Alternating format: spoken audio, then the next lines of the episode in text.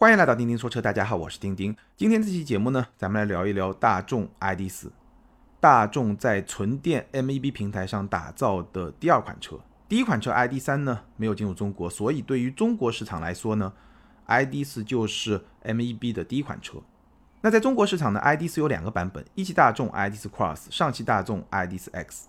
上个礼拜呢，我试驾到了上汽大众的这个版本 ID.4 X，我也拍了一个视频。相信有些听友已经看了这个视频。那今天的节目呢，我还是会展开来跟大家好好的来聊一聊这款车。音频的内容会比视频更加的丰富。一方面呢，是因为时间更长；另一方面呢，我在拍完这个视频之后呢，这辆车我又开了一天，所以呢，又有一些更深的、更具体的体验，可以在今天的节目里面一起来跟大家分享。我在之前的节目里面呢也说过，ID.4 是我自己在2021年非常非常关注的一款车。为什么呢？因为这款车无论是对于大众还是对于咱们中国的电动车市场都是非常非常重要的一款车。怎么说呢？对于大众，ID.4 可以说是决定了大众未来几年的走势，也预示着大众在电动化的道路上能走多远，能走多好。对于中国的电动车市场呢，我在此前的节目里面也提到过，我们去看中国电动车的销量榜，排在头部的，要么就是像特斯拉那样的高端车型，要么就是像。五菱宏光 mini EV 那样的低端车型，巨大的中间的主流市场，几乎没有一款车是能打的，尤其是在 SUV 这个细分市场里面。然后你再去看汽油车的销量榜，排在头部的，基本上就是十万出头的国产 SUV H 六、CS 七五，要么就是二十万左右的合资 SUV CRV、Rav4、途观这样一些车。我相信电动车销量榜现在这种状态是暂时的。几年之后，当电动车比较大比例的取代了汽油车之后，它整个的市场格局一定会非常接近今天汽油车的市场格局。也就是说，主流市场、中间市场一定会有大量的特别特别能打的车型出现。那 ID.4 呢，就是占据了这么一个主流市场。所以这个车对于中国的电动车市场也是非常非常重要的一款车，这个就是我对这款车特别关注的原因。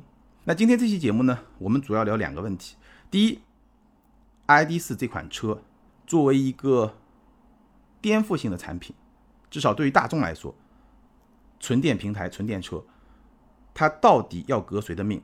那这个问题的硬币的另外一面呢，也就是说这款车它会更适合什么样的消费者？它的使命是什么？它是去满足什么样的消费者的需求？第二个问题呢，就是这款车它的产品力到底如何？那我们今天主要呢就拿上汽大众的 ID.4 X 这个版本来说，其实一汽大众版本、上汽大众版本几乎是一模一样，没有什么太大的差别，只是在配置方面有一些小的差别，别的都一样。上汽大众 ID.4 X 价格。两驱版本从十九万九千八百八十八到二十三万五千八百八十八，四驱版本二十六万八千八百八十八到二十七万两千八百八十八，这个定价上汽大众绝对是投中国消费者的所好，每个价格最后都是八八八。那我试驾的这款车呢是 ID.4X 的初见版，官价二十三万五千八百八十八，这个版本呢是两驱车型里面的高配版。我相信两驱车型也会是 ID.4 的主销车型，无论是一汽大众的版本还是上汽大众的版本，这个应该没有什么疑问。不过比较有意思的呢，是两驱的大众习惯中汽油车都是前驱，而这辆车呢是一个后驱车，它的电机在后面。后驱的大众这个也比较特别。好，我先把我的核心的观点先抛在这儿，然后我们再来聊这个产品。ID.4 它要革谁的命？首先，它不是要革特斯拉的命。它是要革汽油车的命，它最主要的、核心的战略目标不是去干特斯拉，而是去干汽油车。这个点大家要记住。虽然我在下面的节目里面我会非常多的把这个车跟 Model Y，因为这两个车相对来说比较接近，会把这两个车去拿来做对比。但是呢，我们一定要在脑子里面记住一个核心的点，就是 ID.4 这款车，它真正要干的目标对象。是汽油车，而不是特斯拉。特斯拉是表面上的对手，实质上的友军。汽油车才是它实质上的对手。只不过呢，大众的电动车它要干大众的汽油车，左右互搏啊，还是有很多为难的地方。从这个角度来说呢，这款车的竞品主要是汽油车，然后才是特斯拉这样的电动车。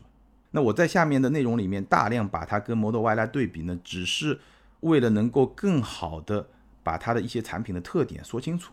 不过呢，我们还要记住另外一个很重要的点呢，就是同样是电动车，特斯拉造电动车和大众造电动车是非常非常不一样的，因为他们瞄准的目标客户是不一样的。特斯拉的目标用户基本是一些极客，什么叫极客呢？就是他们会对。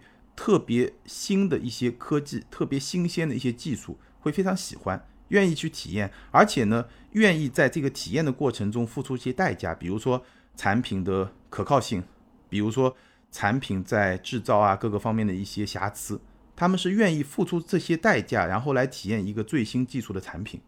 所以特斯拉打造产品、设计产品的时候，它会在某些方面比较的前卫。某些方面比较的极端，因为它是为极客打造的，所以，哎，它的产品是这么一个形态。而大众，它面对的一定是主流客户，它面对的一定是普罗大众，所以它的这个产品，它就会变得更加的平衡。这两种不同的打造思路，在 ID.4 和 Model Y，如果我们把这两款车来比的话，你会看得非常非常的清楚。那这个区别呢，我觉得先给大家提出来，大家可以去建立一个基础，然后我们再来聊。ID 四这款车，好，我们来说这个车的产品，分几方面来说，我就挑重点来说。首先从设计上来说呢，你会发现这辆车就是我刚才说的，设计给极客的还是设计给主流用户的，就是不一样的。外观，我个人可以打八十五分，ID 四的外观我自己还是挺喜欢的。从车身比例上来说呢，这辆车它其实会比 Model Y 短十几厘米，短十来公分。车高呢，基本是一样的，所以从侧面去看，它跟 Model Y 一样，不像一个标准的 SUV，像一个跨界车。我曾经说 Model Y 就是底盘抬高的 Model 3，而 ID.4 呢，整个的车身的比例，这个姿态跟 Model Y 是比较接近的，更像一辆跨界车，而不像一辆 SUV。其实从产品的定位上来说，ID.4 是被定位为紧凑级的 SUV，Model Y 是一个中型的 SUV，所以。从这个角度来说呢，Model Y 会比 ID.4 要高一个级别，只不过在电动车这个领域呢，这个级别的划分好像没有那么的清晰，大概是这么一个概念。那从设计的角度来说呢，ID.4 基本上是传统加上一些比较新颖的设计元素，它不像 Model Y 非常的极简，非常的前卫，它会更加平衡一点，整体上比较的传统，但是呢，有一些设计元素呢也会比较的创新。你就去看，ID.4 这个车，它的车头虽然不需要进气，但是呢，它整个车头的造型跟汽油车是比较像的，好像也有一个区域有点像传统的格栅那种感觉，哎，它是给你有的。包括它的车身线条也会非常的丰富，不像 Model Y，整个车身线条非常的简洁，能不要就不要。ID.4 不是这样的，所以 ID.4 这样一种设计，这样一种造型，我觉得整体上来说呢。对于主流用户来说，这个接受度还是会更高一点。这个跟特斯拉是不一样的。新颖的设计呢，主要表现在它的一个贯穿式的头灯和贯穿式的尾灯，包括它的这个 logo 也是会发光的。那这个发光的 logo 和贯穿式的车灯，整体的这个效果，视觉效果非常的好，尤其在车流中，这个识别度也非常的高。所以呢，整个外观我自己还是挺喜欢的，我可以给到八十五分。内饰呢，减十分，只能给七十五分。ID.4 的这套内饰呢。它确实会有一些新鲜的设计元素，但是整体的基调还是偏传统。它是在传统的基础上加入一些比较新鲜的设计元素，不会像特斯拉那么的前卫，那么的极致。具体来说呢，首先是它的那个中控台，就像我上回聊奥迪 A3 那样，它的中控台还是会比较的高。如果我把座椅调到最低，那我的视线呢还是会比较的平，不会像 Model Y 那样从上往下，那个视野就会非常的好。ID.4 呢？也还不错，但是没有那么的夸张，是那么一种感觉。这个还是一个比较偏传统的一个设计风格。选材用料方面呢，比较正常，就是一个二十来万的合资车，它会有的那种水平。储物空间的表现呢，有一个手机无线充电的区域，有两个杯架，中央扶手箱呢不是很大，但是还是会比较深。然后呢，它这个中控台啊。有那么一点点悬浮式中控台的意思，下方是有一个空间的，但是呢，这个空间左右两侧并没有设计挡板，所以我并不认为这个是一个储物空间，基本上就是这么一个视觉效果吧。所以整体上来说呢，这辆车前排的储物空间相比同级别的汽油车是会更好的，但是相比 Model Y 呢是会差一点。座椅，座椅是我非常非常满意的一部分，在这辆车上，它是一个皮和纤维材料混搭的座椅，整个舒适度很高，不会很软，没有那种很强的陷入感，但是呢，你会觉得挺舒服的，就是有缓冲，然后呢。填充也是比较厚实的那种感觉，相当不错。而且呢，它不会很紧，但是呢，它是有侧向支撑的。当你中高速过弯的时候，开得比较快的时候，你会发现你的身体是可以被撑住的，这个感觉就非常的好。这一点比特斯拉是明显会更好一点。那整个内饰呢，也会有一些比较新鲜的设计，比如说它的这个挡把就很有意思，它的挡把是从一个液晶仪表的右上角长出来的。然后一个旋转的设计，大家看视频就会更加的一目了然。会有一些新鲜的设计，但是呢，整体的基调还是一个传统的基调。那这样一种风格呢，我觉得也就是我在开头说的，它还是要去迎合主流大众的这种审美的口味，它不能走得太快。这跟特斯拉更多的去满足极客的这种需求，还是会不太一样。好，我们重点来说一说它的这套车机，车机的设计。也能在很大程度上印证我刚刚的这个观点，它是传统加新鲜。怎么说呢？ID.4 X 或者 ID.4 这款车，它的车机呢是一个5.3英寸的非常小的液晶仪表，加上一个12英寸的中控触屏。它这个5.3英寸的液晶仪表呢，它是放在转向柱上，就是它是设计在从转向柱的上方。设置这么一个液晶仪表，也就是说你在调整方向盘的时候，这个液晶仪表是会同时调整。所以呢，无论你把方向盘调整在什么位置，你整个视线都会非常的舒服。那这个五点三英寸很小，对吧？这个液晶仪表上能够显示一些什么信息呢？是一些非常核心的跟驾驶相关的信息，比如说它基本上是分成三部分，最左面呢显示一些辅助驾驶的画面，中间呢。车速、电量，最右面呢？如果你在使用导航，它有一个非常极简的导航的这么一个信息，所以它保留了一个液晶仪表，没有像特斯拉直接取消。但是呢，又不像传统车把液晶仪表做的比较大，信息比较丰富。它是最核心的一些信息，基本上也是中间的这么一个状态。绝大部分功能还是在中控这块十二英寸的触屏来实现。那这套车机呢，其实。大众很多车现在都在用，比如说不久之前我还试了另外一辆车，就斯柯达的新明锐。这个车我们找机会也可以聊一聊。那个车的车机跟这个车的车机其实内核应该是一样的。那这套车机呢，首先常规功能，导航啊、各种设置啊、娱乐啊，这个都没有问题，UI 设计也没问题，操作逻辑呢也是 OK 的，比较容易上手。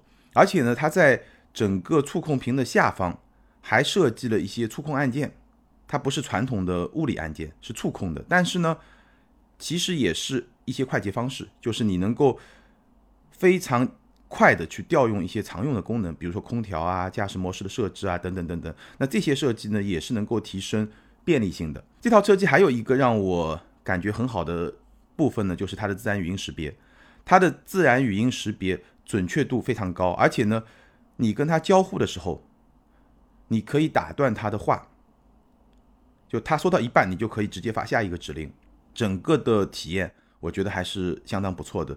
在我体验过的自然语音控制系统里面，应该说表现是比较好的，算是第一等吧。就如果我们分成不同等级的话，我觉得算是第一等。而且呢，它也是支持无线 CarPlay 的。不过呢，这套车机啊，它更丰富的功能，比如说你要下载一些 APP，你要拓展它的一些功能呢，它的前提是你要。以车主的身份登录这个账号，所以呢，就跟奥迪一样，其实没有体验到这套车机的完整的功能。但是呢，这套车机也是有缺点的几个。第一呢，在整个的操作过程中，偶尔会有一些不顺畅的情况出现。而且呢，我在拍完视频的当天晚上，把这个车开回家的时候呢，出现了一次车机的死机。所以呢，这个新的车机啊，好像还是有进一步需要完善的空间。第二呢，它的倒车影像的画质，跟我之前吐槽的奥迪啊或者保时捷啊一样，画质是比较差的。放在今天，我觉得确实不太说得过去啊。因为比如说我那辆特斯拉倒车影像的画质非常非常非常好，感觉上就是一个高清摄像机那种感觉，所以这个差距基本上就是十年的差距。还有呢，就是它的这个中控屏啊，边框还是会比较厚，当然没有丰田那么夸张啊。但是呢，如果你把它看作是一辆面向未来的车，那你会觉得这个边框啊还是稍微有点厚。好，这个是关于车机。那接下来呢，说一说这辆车的乘坐空间的表现。ID.4X 这个车的后排乘坐的空间和体验的表现，我先给个结论，完胜 Model Y，真的非常非常的好。后排的腿部空间对我来说差不多是两拳。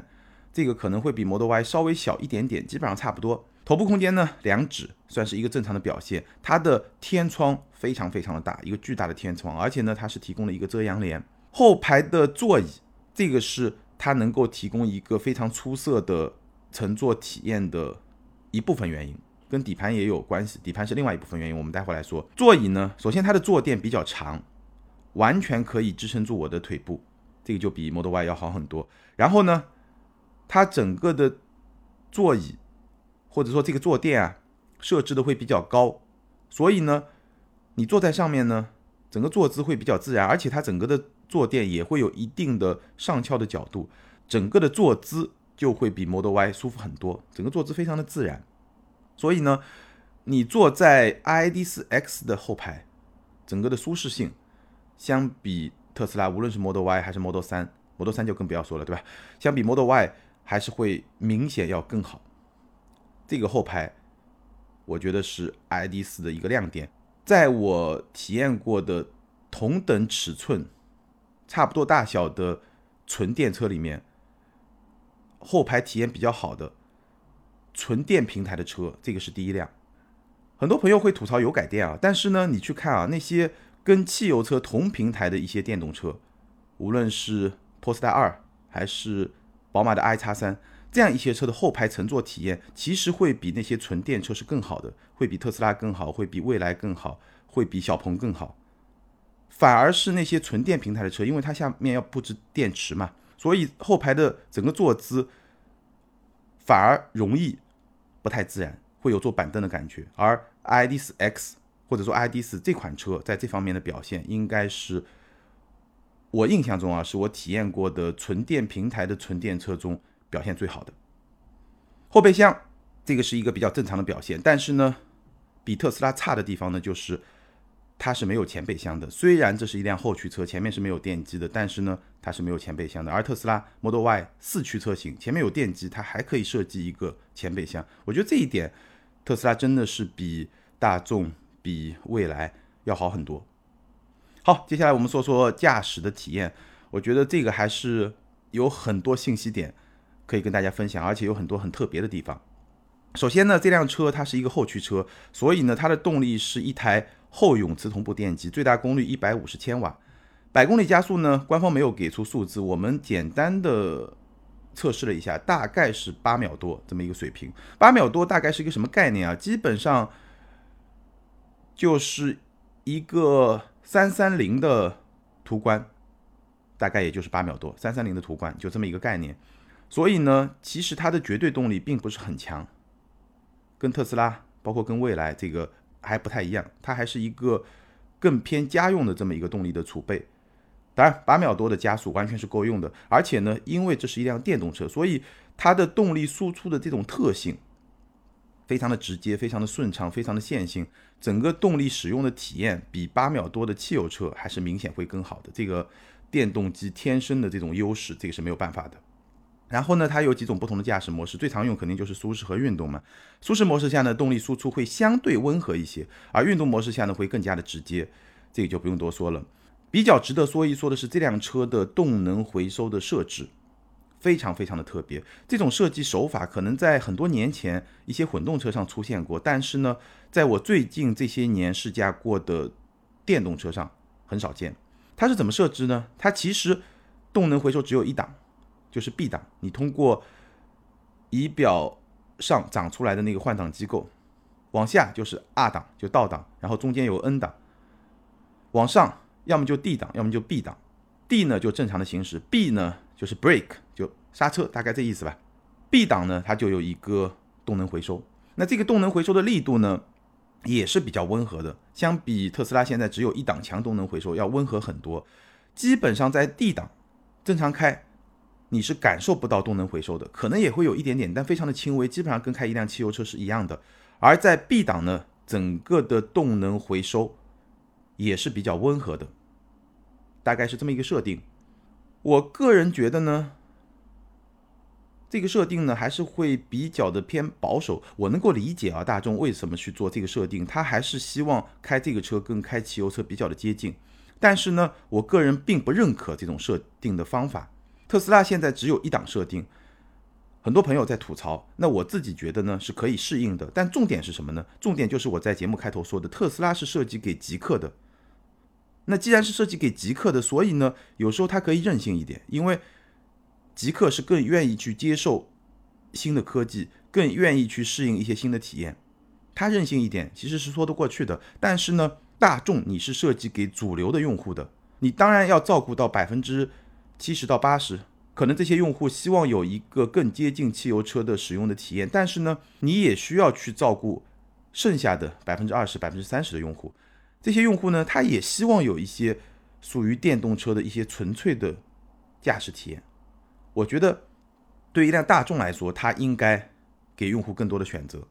单踏板模式是一辆电动车必须的吗？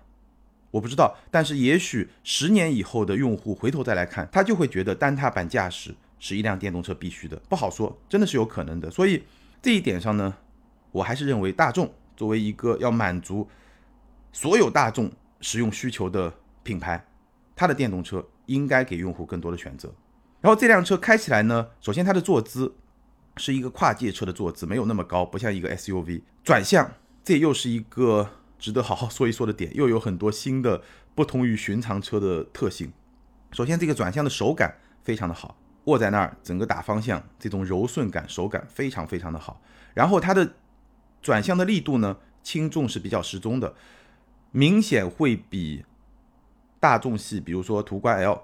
这种车的转向手感是要重的，但是呢又不会很重，哪怕是在运动模式下，相比特斯拉又会明显更轻，所以我觉得它的转向手感挺舒服的，就挺适中的一个转向手感。转向的响应呢也是比较快的，没有非常明显的虚位，整个响应是比较快的，而且呢你会觉得就你打方向啊，它整个的响应也很自然，包括整个车它的整体性也很强。还有一个特别特别好的地方呢，就是它的转向的半径很小，掉个头一条半的车道就够了。这个转向半径真的小的有点出乎意料之外，所以这辆车在城市里面开还是会非常的灵巧。但是有一个设定，我又是没有办法理解，或者说刚刚说的动能回收我还能理解，我知道他为什么想设定成这样，但是呢，转向的圈数。这个设定我真的是没有办法理解。这个车啊，它的转向从中间到最左或者最右，一右四分之三圈，一点七五圈，接近两圈，这个很夸张啊！我记得十多年前我学车的时候，当年的桑塔纳转向是两圈，但是最近很多年吧，五六年或者七八年，我真的很少开到转向圈数超过一圈半的车。很少很少，那这个车一点七五圈，我很难理解啊。那圈数多有什么坏处呢？就是你在日常驾驶的过程中，很多时候啊，你就需要更多的转动方向盘，你可能需要更多的换手，甚至在掉头的时候，你可能需要换两次手，就抓两把。这个我觉得对于日常使用来说，还是会增加操作上的这种复杂度，增加一些麻烦。这个我真的很难理解，为什么大众的工程师会是这么一个设定。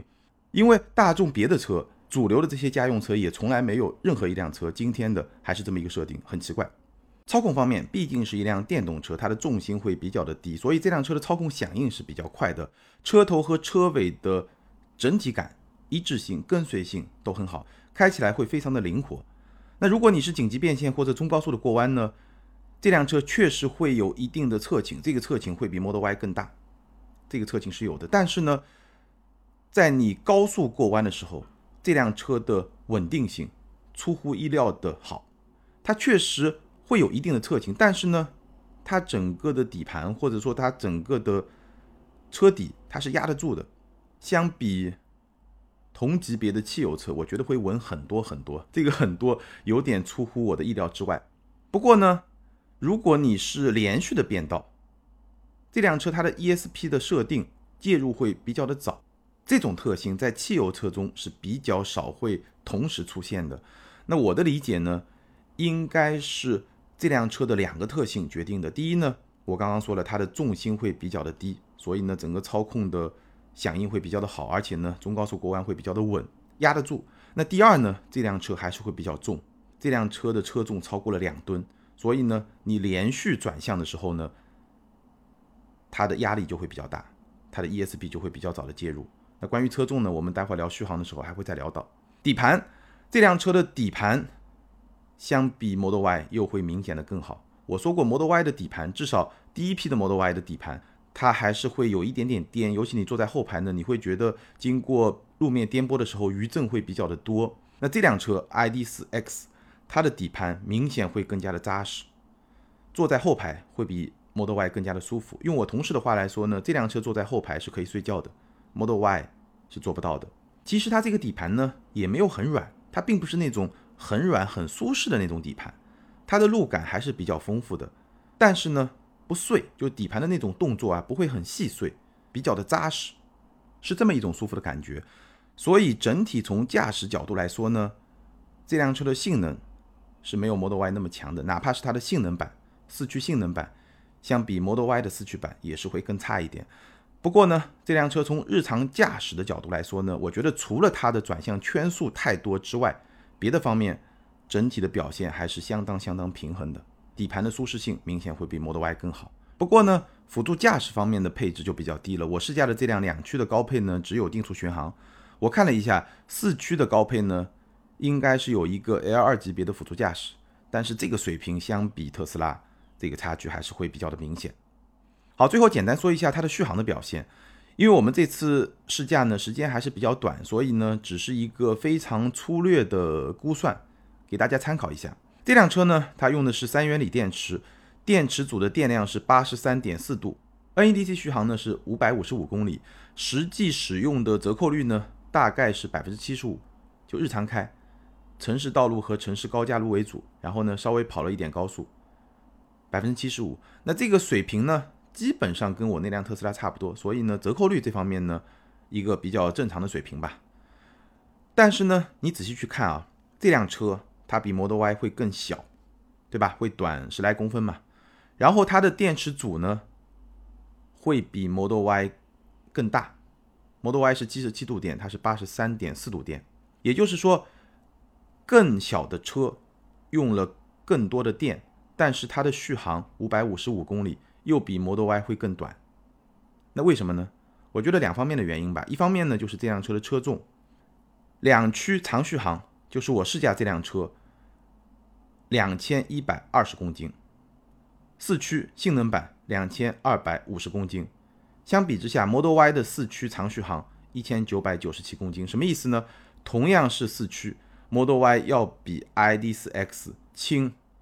两百五十三公斤，这是一个非常非常大的车重上的差距，而且 Model Y 还会更大，更大的车，但是呢要轻两百五十三公斤，我觉得这个差距还是会非常的明显，因为在轻量化上，包括在电控上，大众和特斯拉的差距还是比较的明显，所以呢，如果你把 ID.4X 和 Model Y 来比的话，你会发现呢，ID.4X 这辆车车更小，但是更重。电池容量更大，但是续航更短，所以呢，在这些方面，我觉得 Model Y 在技术上优势确实还是会比较的明显，大概是这么一个情况吧。不过呢，话说回来啊，就是 ID.4X 这辆车，它通过装更多电池，它最终能够实现的这个续航，我觉得这个表现呢没有那么的出色，但是呢，在今天也完全是说得过去的，大概是这么一个水平。好。那聊完了这辆车产品的方方面面、优点和缺点，我觉得都非常的明显。最后呢，我们来聊一个问题，就是我在开头提到的这辆车 ID.4 它到底要革谁的命？我们把我开头提到的这几个观点再掰开来，好好的说一说。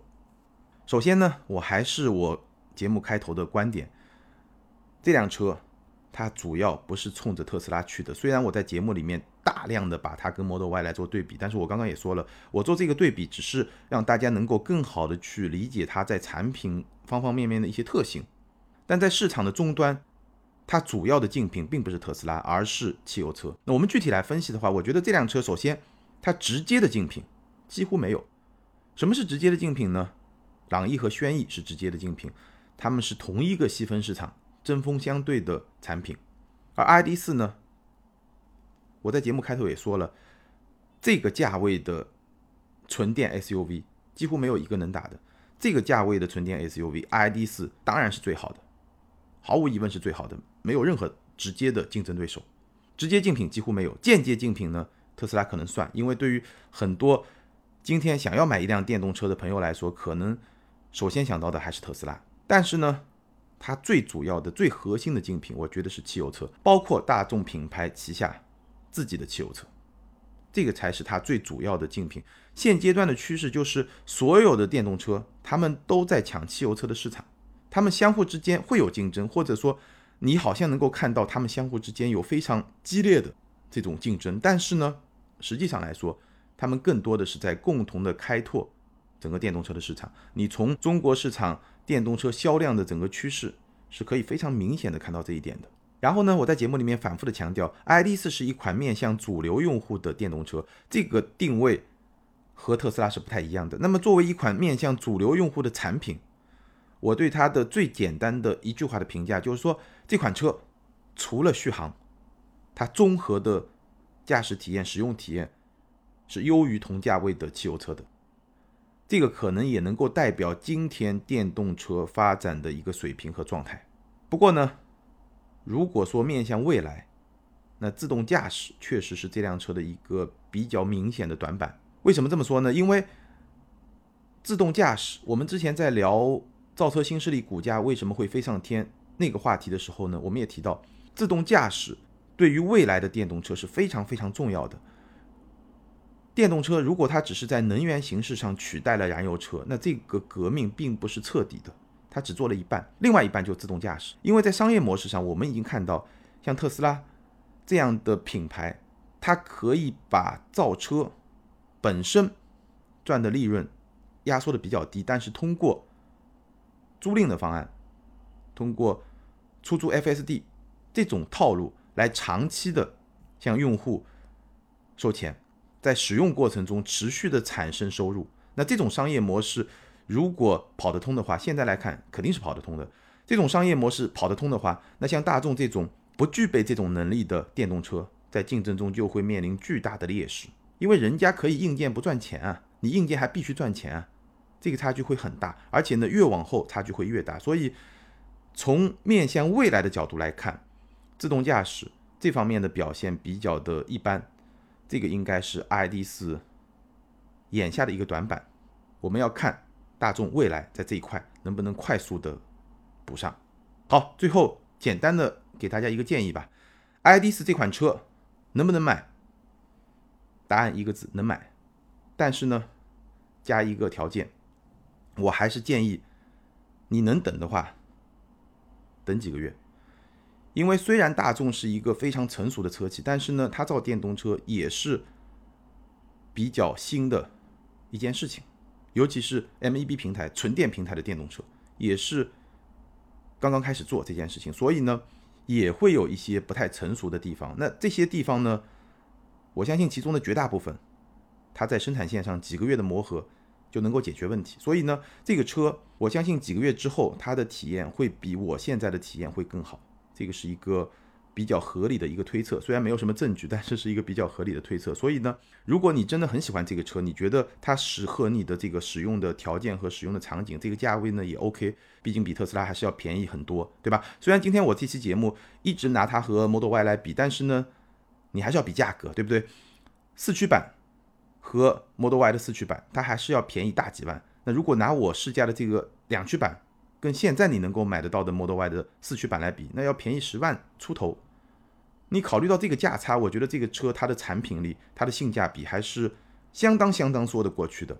所以可能有些朋友还是会感兴趣。但是呢，如果你能等，稍微等一等，我相信三个月以后的 ID 四会比今天的 ID 四至少在成熟度，在一些细节方面可能还会更好一点。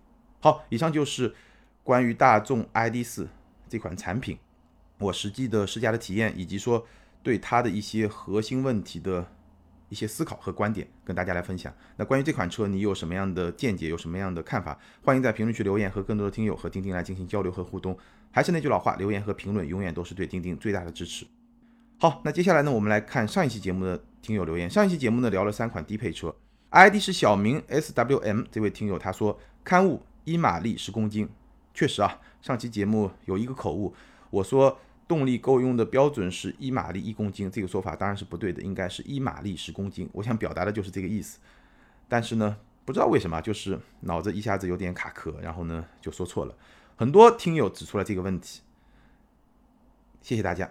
好，下一位听友，Oliver 下划线刘零二二幺。这位听友他说：“好选题啊，视频每期都看了，没想到音频来了个整合。小建议，我理解并不是每种车型都是最低配卖得多吧？是不是可以把关注点放在销量最高的配置车型上？毕竟好多车最低配压根没有现车啊。”非常感谢这位听友的建议，确实未必是最低配卖的最多。基本上不同的车型卖的最多的，要么就是低配，要么就是中配，高配几乎是不可能。除了像理想 ONE 这种，对吧？只有一个配置，那就 没话可说了。我们不会去拍那些市场上根本就没有的现车，为什么呢？因为做这个选题，我们的所有车都是从市场上来找的，因为厂家也没有低配的试驾车，所以呢都是从市场上来找的。如果这个车从来没卖过，我们一定是找不到的。所以基本上呢，这个栏目我们就会拍那些低配、次低配，或者有时候也可以稍微放宽到一些中配车，就像你说的，卖的最好的车，好吧？欢迎大家持续的关注。好，感谢所有听友的留言，也欢迎这两位听友把你们的联系方式通过个人微信号全拼的钉钉小马甲留给我，你们将获得的是由途虎养车网赞助的途虎王牌车载充电泵充气补胎一体机，价值一百九十九元。这个产品呢，一机双能，既能给轮胎充气，而且呢带胎压的数字显示，也能应急的补胎。好，以上就是今天节目的全部内容。再次欢迎大家关注我们在 B 站、今日头条这样一些大平台上的视频节目，也欢迎大家每周日晚上八点来我的直播间玩。咱们下回接着聊，拜拜。